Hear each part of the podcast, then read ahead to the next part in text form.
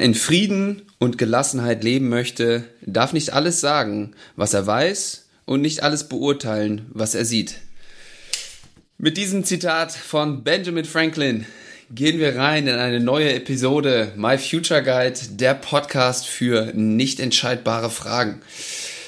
Mein Name, wie immer, hat sich nicht geändert, Lennart Stechmann und auch mein Gegenüber ist immer noch unter dem Namen bekannt, Dr. Klaus Widadone.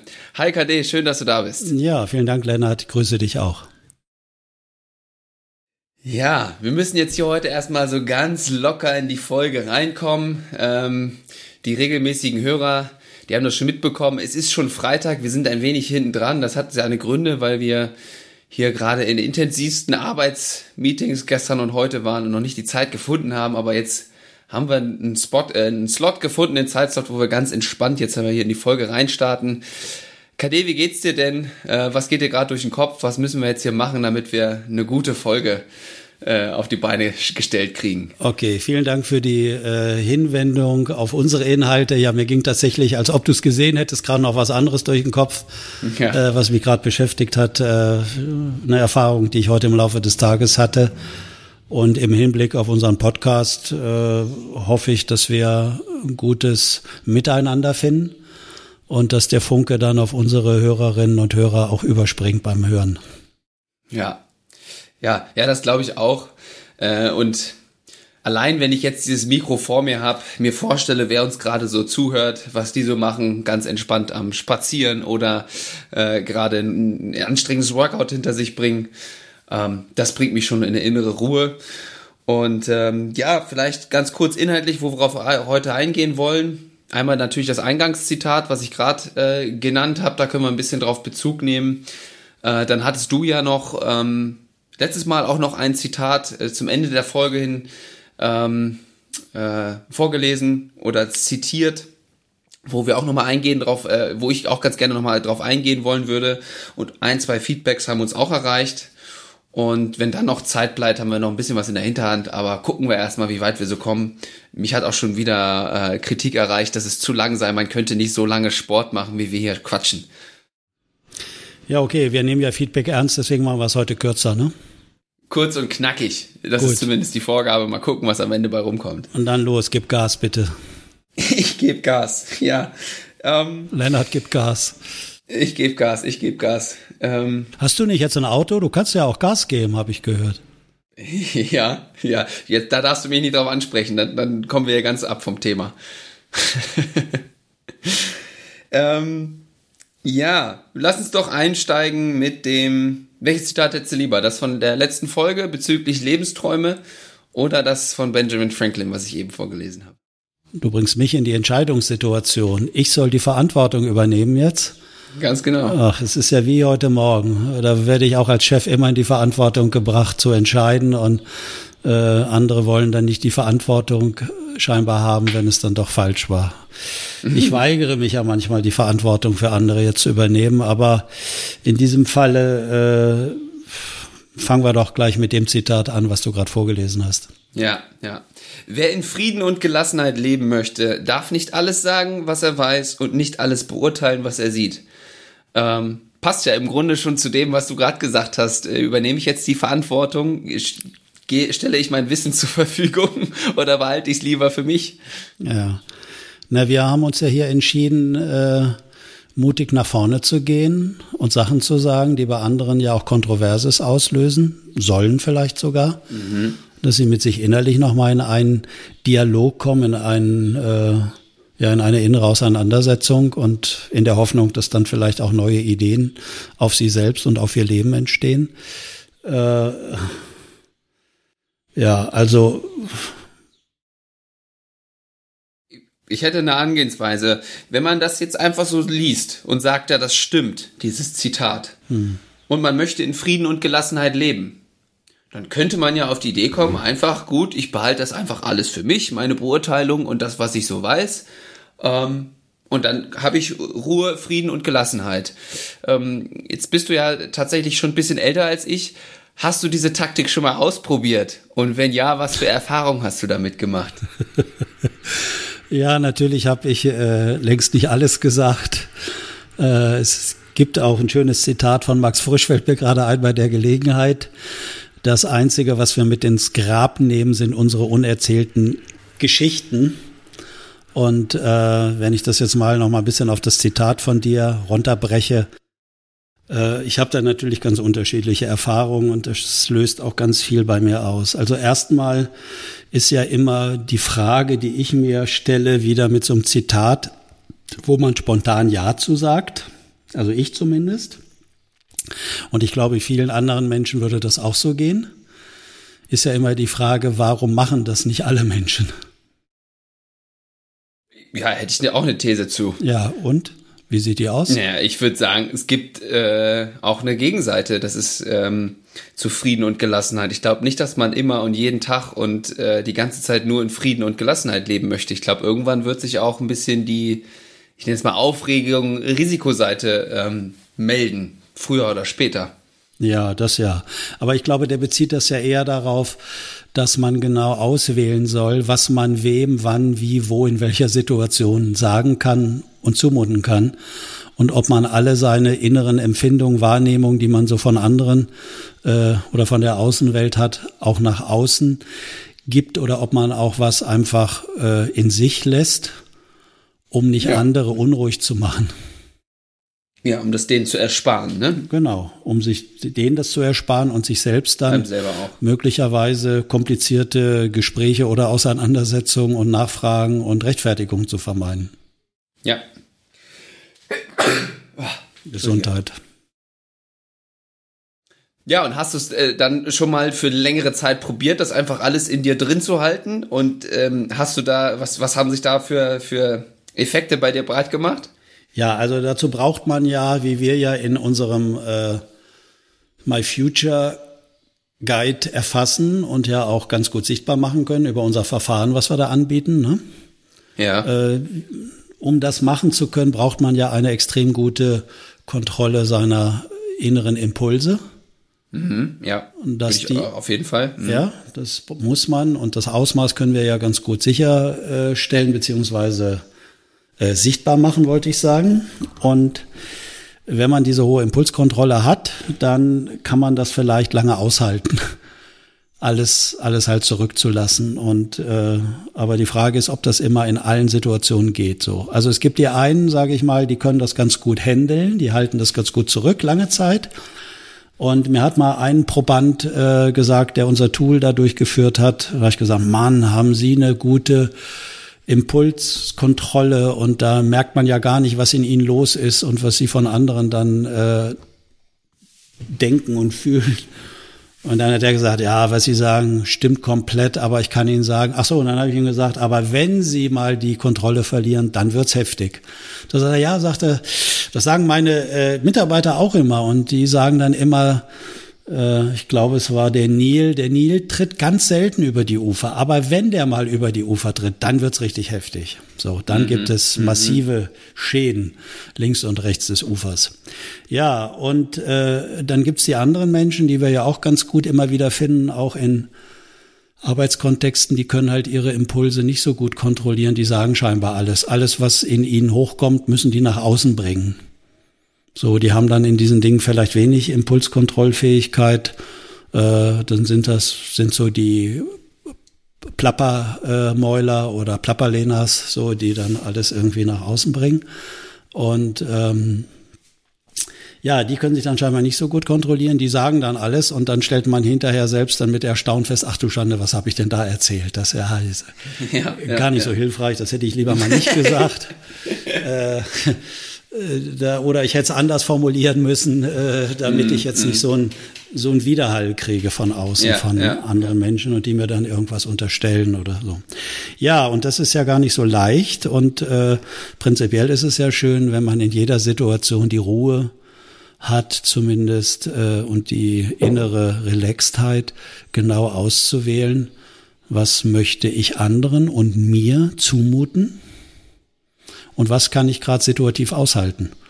Und das kann ja in verschiedenen Situationen unterschiedlich sein, dass in manchen Situationen möchte ich vielleicht, wie du das sagst, riskanter agieren. Da mhm. will ich vielleicht den Konflikt und die Auseinandersetzung, weil es mich vielleicht energetisiert. Mhm, mh. Auch Streit ist ja für viele Leute extrem lebenswichtig, um sich zu spüren und zu fühlen und in Kontakt zu kommen. Bin ich überhaupt noch in Kontakt und in Beziehung? Werde ich da noch ernst genommen oder kann ich sagen, was ich will? Es regt sich keiner mehr darüber auf. ja, Könnte das, auch frustrierend werden. Ja, absolut, weil was wir Menschen natürlich brauchen, was so ein ganz äh, tiefer gehendes, angelegtes Bedürfnis ist, dass wir uns dauernd vergewissern, äh, vergewissern müssen, dass wir noch, ähm, dass wir noch Reaktionen erzeugen von außen. Mhm. Also, dass wir, dass wir noch sind sozusagen. Und ein Teil einer Gemeinschaft, also da, wo wir zugehörig sind. Und äh, es gibt ja nichts Schlimmeres. Also die Höchststrafe ist ja, äh, früher nannte man das im kirchlichen Kontext die Exkommunikation.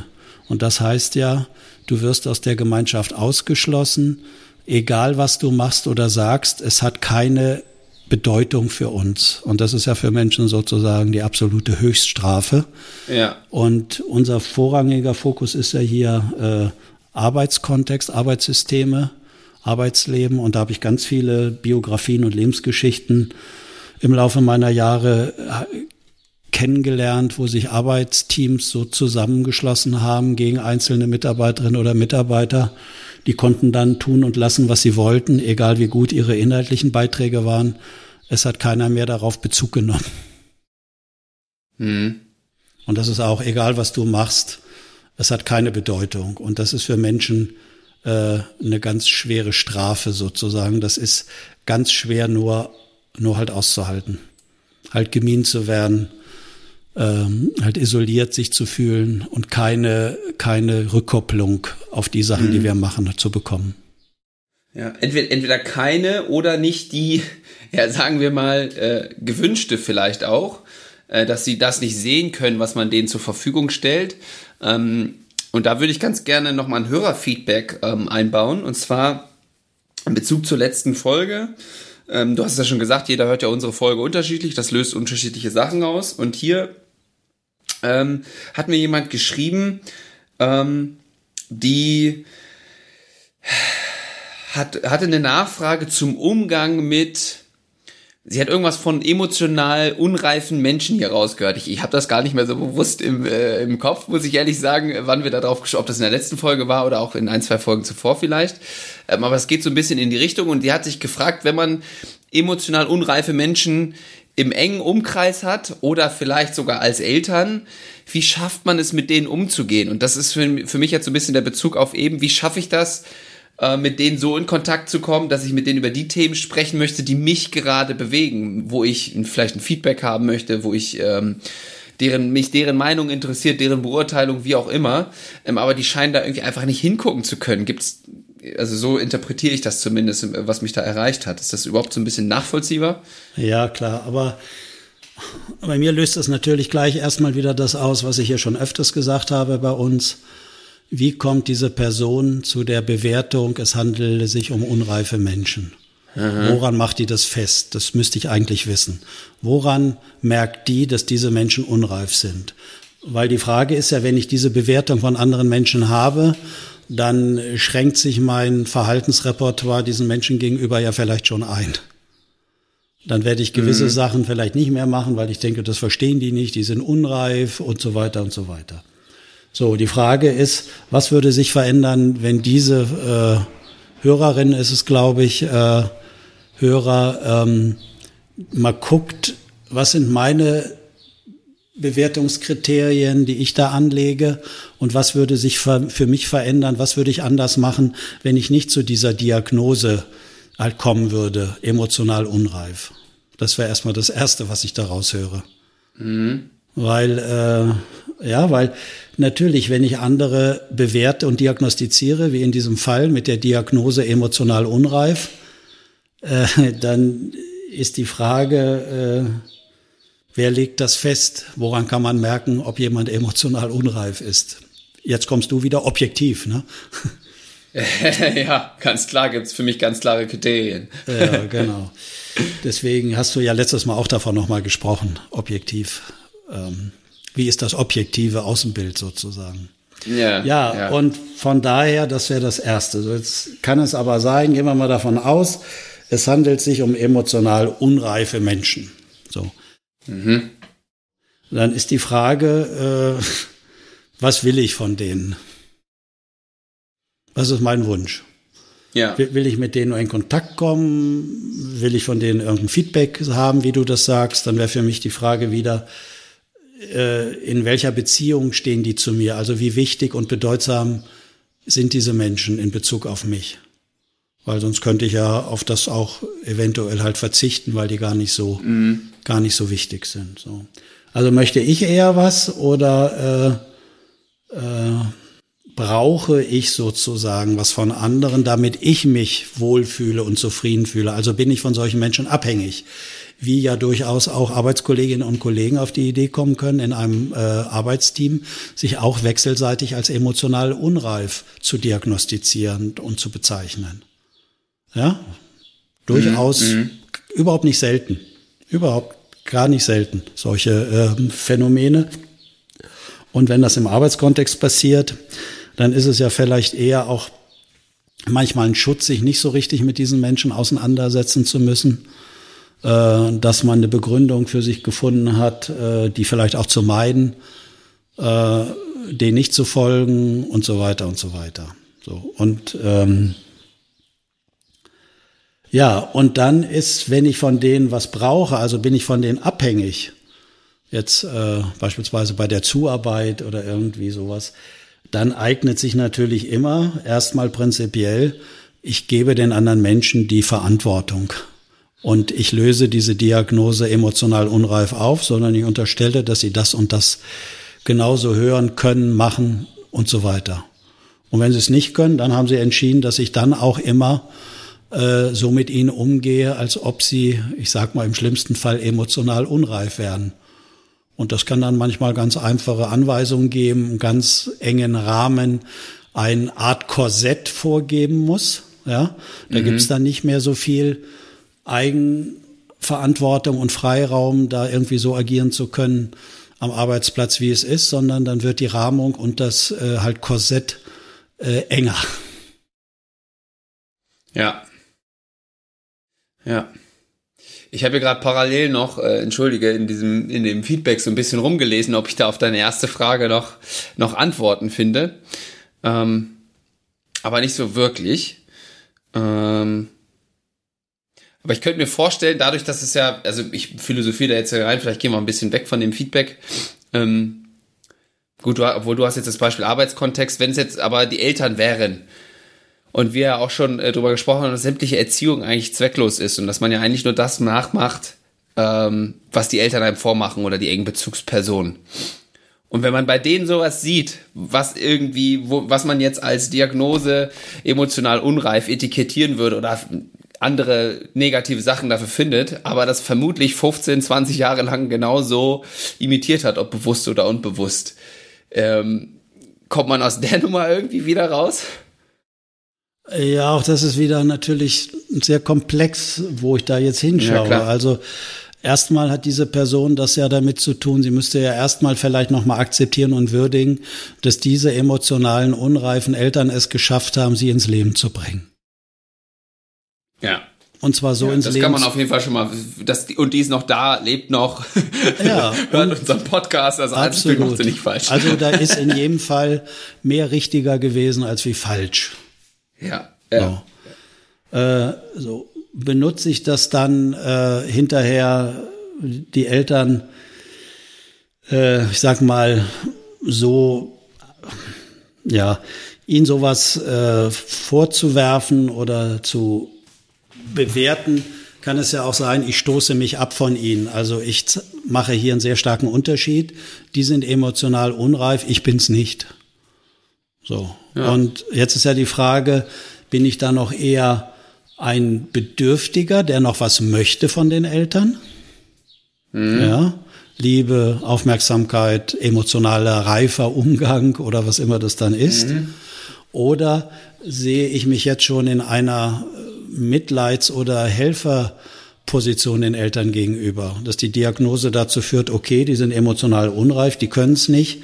Ich erwarte auch nichts mehr von meinen Eltern, ich brauche nichts mehr, aber ich stehe ihnen zur Verfügung und gebe ihnen die Unterstützung, damit es für sie vielleicht in manchen Dingen, wo sie Schwierigkeiten haben, leichter und einfacher wird. Also ich bin eher eher als Unterstützerin, als Unterstützer dann für die Eltern unterwegs und nicht mehr in einer Mangelhaltung, dass ich noch was von den Eltern haben möchte, was ich vielleicht aufgrund der Diagnose emotionale Unreifheit gar nicht wirklich erhalten kann.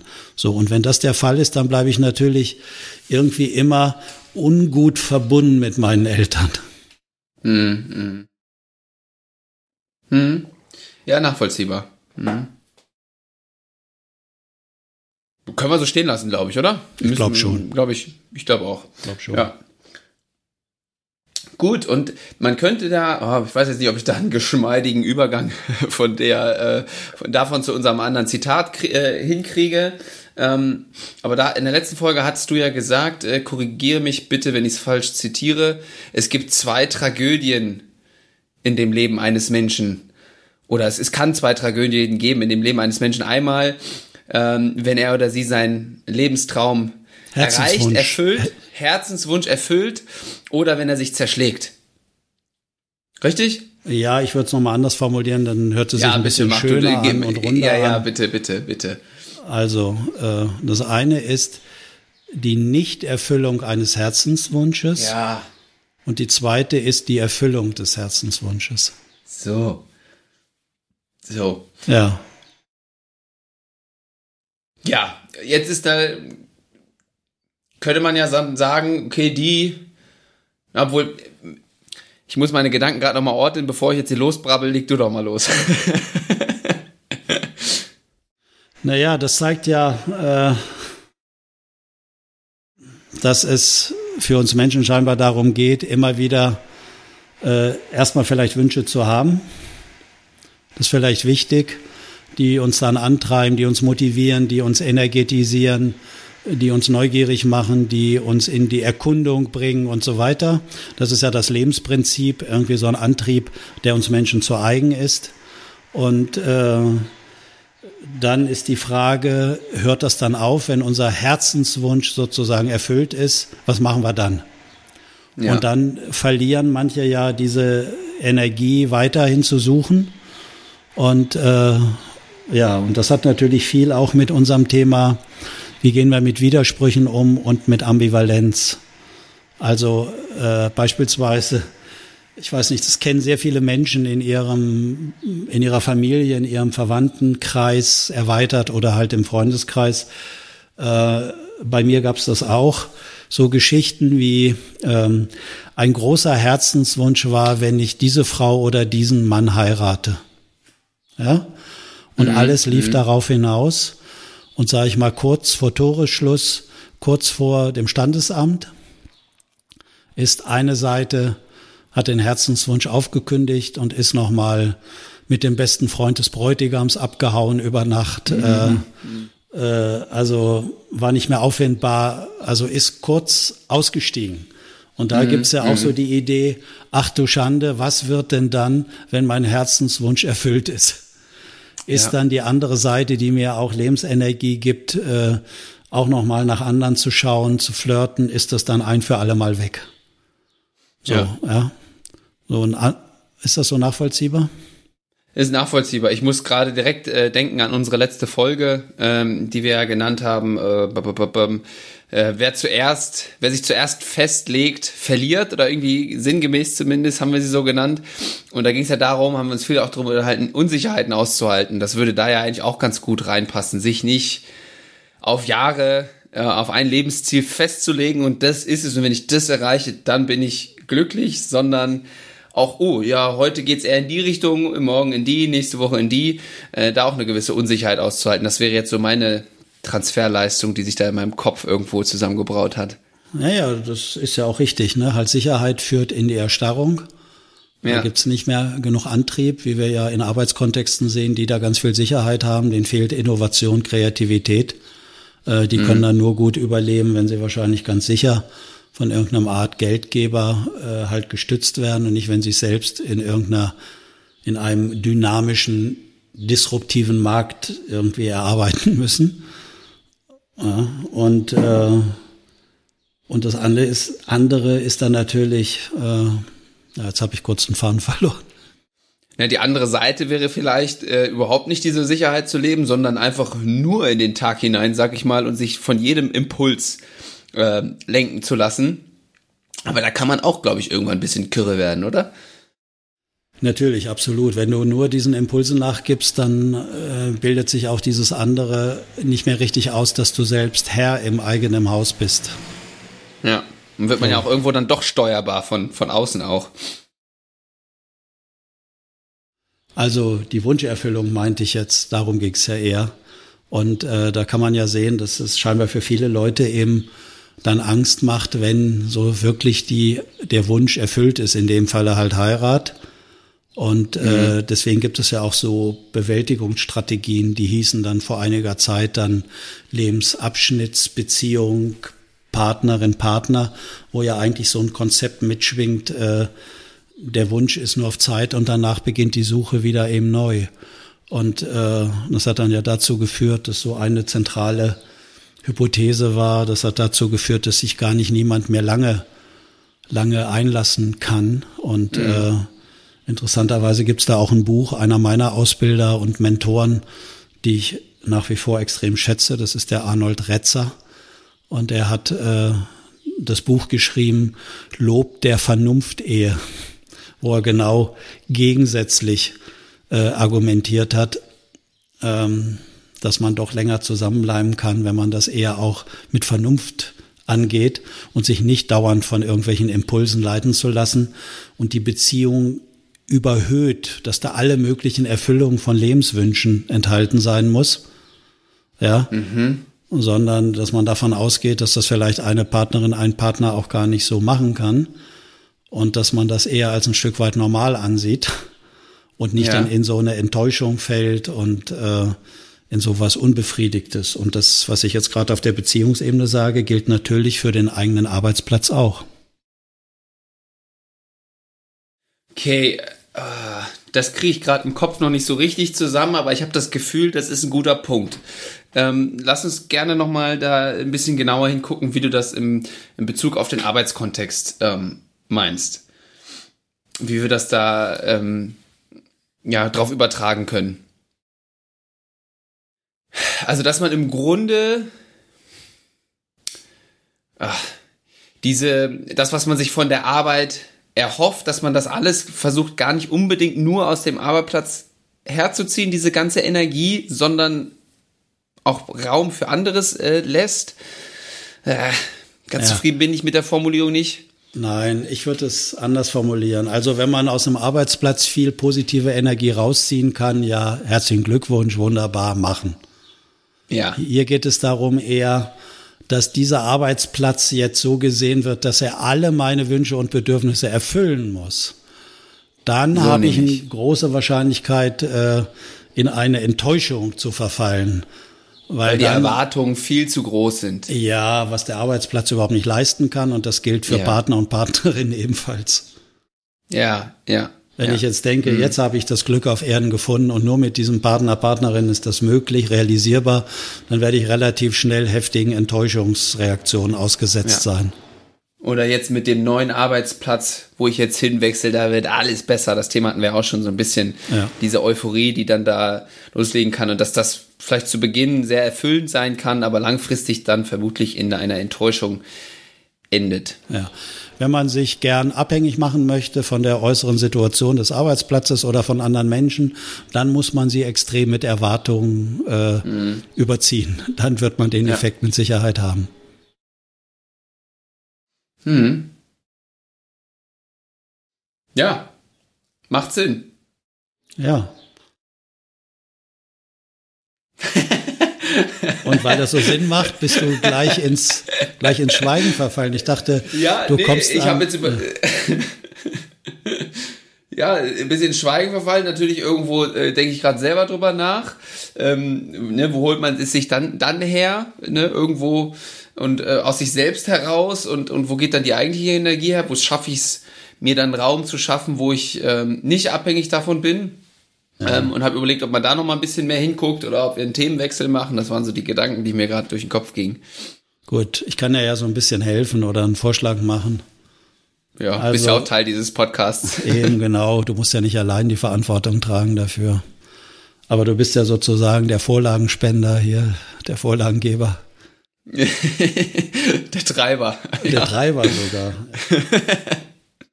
Also mir ist da noch eine Situation eingefallen, äh, auch noch mal zu dem Zitat. Äh, es gibt ja Menschen, die sind sehr zielstringent unterwegs, die setzen dann alle Aufmerksamkeit so ein, dass die Aufmerksamkeit auf dem Zielfokus liegt und können dann ihre Handlungen so organisieren, dass die möglichst diesen Weg zum Ziel unterstützen.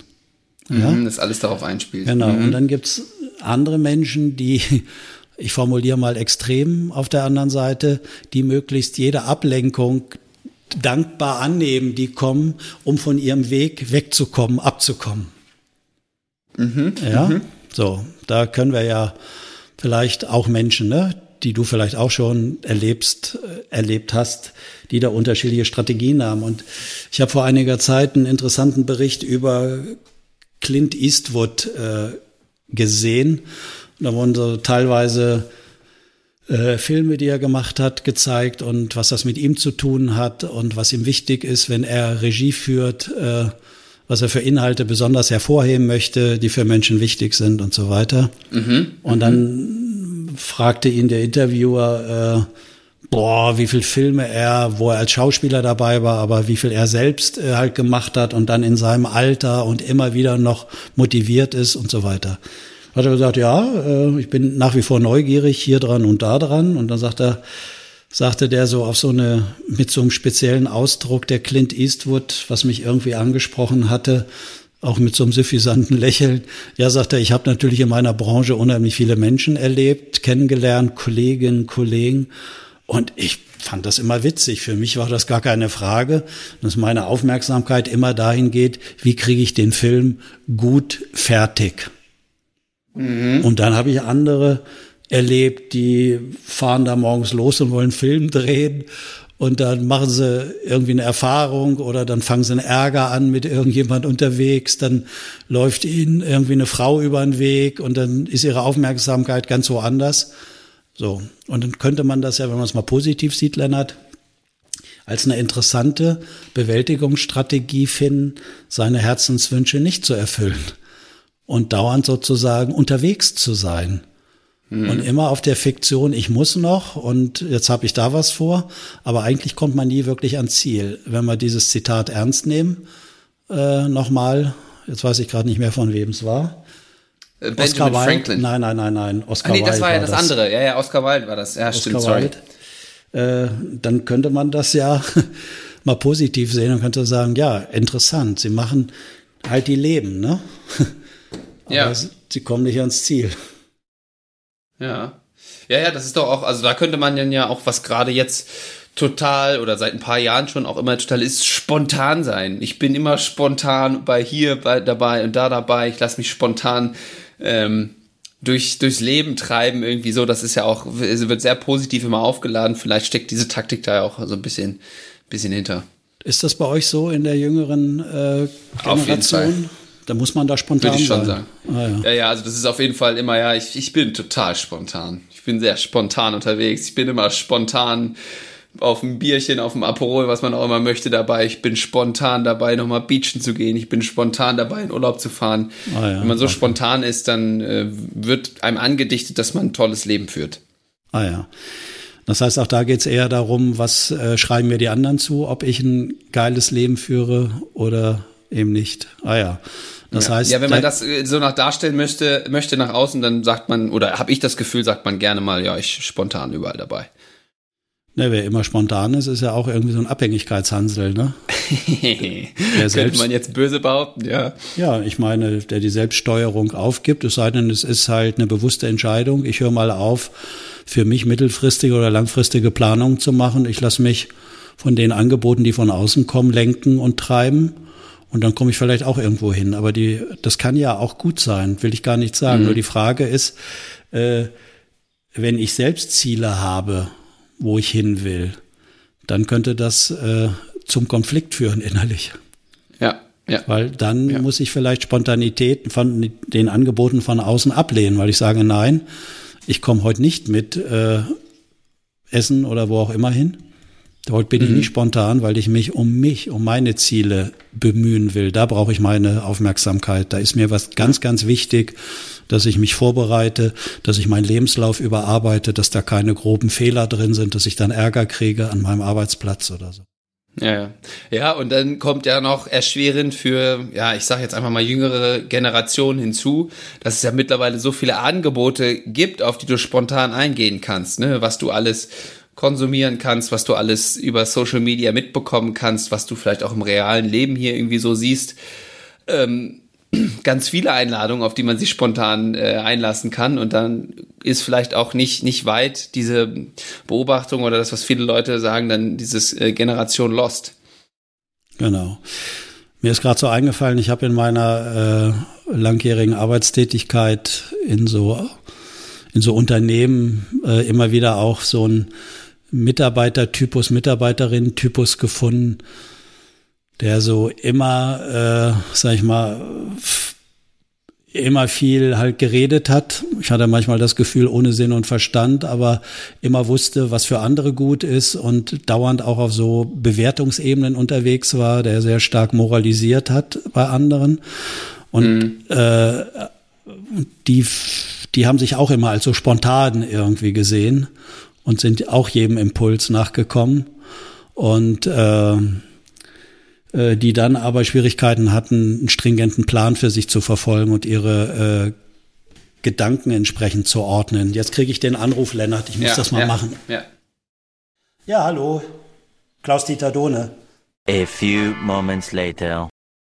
Ja, um das vielleicht noch, noch ergänzend dazu zu sagen, das sind dann üblicherweise Menschen, die häufig, und das sehen Sie selbst aus sich ein Problem haben, Dinge stringent, wo man diszipliniert Dinge äh, bearbeiten und zu Ende bringen muss, die nichts mit Sprache zu tun haben und sozusagen Spontanität. Also da, wo sie wirklich messbar sind in den Arbeitsergebnissen, haben die größte, größte Probleme.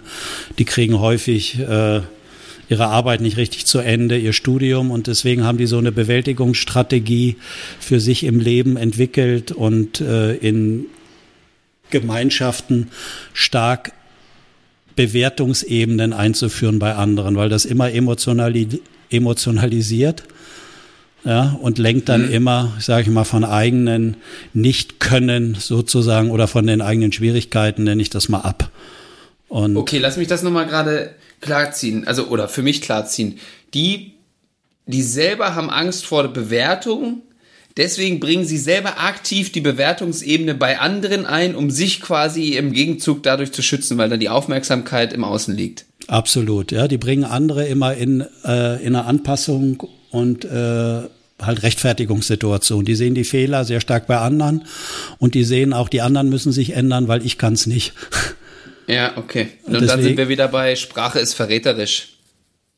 Klar, ist Folge, Selbstoffenbarung. Ne? Mhm. Ja. Mhm. Ist Selbstoffenbarung. Und die Frage ist ja, warum verlange ich, äh, warum, also wofür ist die Strategie gut, an, bei anderen immer schnell zu moralisieren beispielsweise, sich über die zu stellen und was macht es dann mit anderen? Es bringt andere sofort mit diesen Themen in Kontakt, was für Menschen wichtig ist. Äh, wie schütze ich mich hier, meine, mein Freiraum, Autonomie mhm. äh, und äh, halt verteidige mich und Andererseits geht es um, wer ist halt richtig und wer ist falsch. Und das ist, wer kann sich das anmaßen. Deswegen ist es für mich immer, immer, immer eine Selbstaussage über die Person selbst, die sowas macht.